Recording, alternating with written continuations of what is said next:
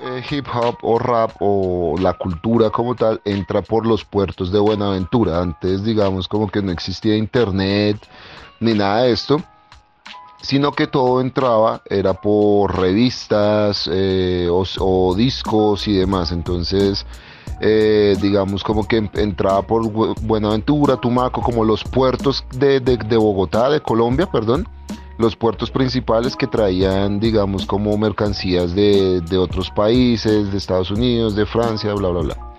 Y ahí la gente veía cómo se vestían los, los raperos, como la ropa, lo que cantaban, quiénes eran los artistas.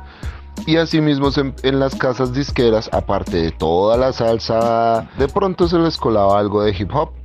Entonces con eso la gente fue conociendo cómo, cómo era hip hop en sí. Eh, también por videos que se traían de esa época, gente que viajaba a Estados Unidos y se los traía, los comercializaban en el centro, eh, mostraban como la cultura.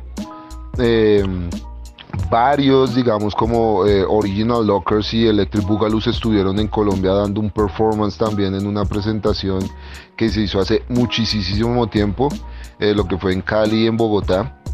Y, y, y, por medio de eso, digamos como que los raperos empezaron, acá las, las, personas acá se empezó a identificar en los barrios bajos, las cruces, Santa Libra, bueno, en fin.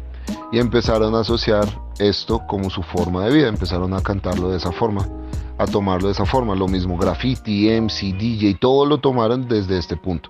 Ya cuando empezó el internet, pues ya ellos empezaron a, a conocer un poco más, pero todo empezó, digamos, como, como lo, digo así feamente, como el vómito del mundo, porque todo empezó a reciclarse y a llegar aquí a Colombia tarde, porque no entiendo por qué Colombia siempre llega todo tarde.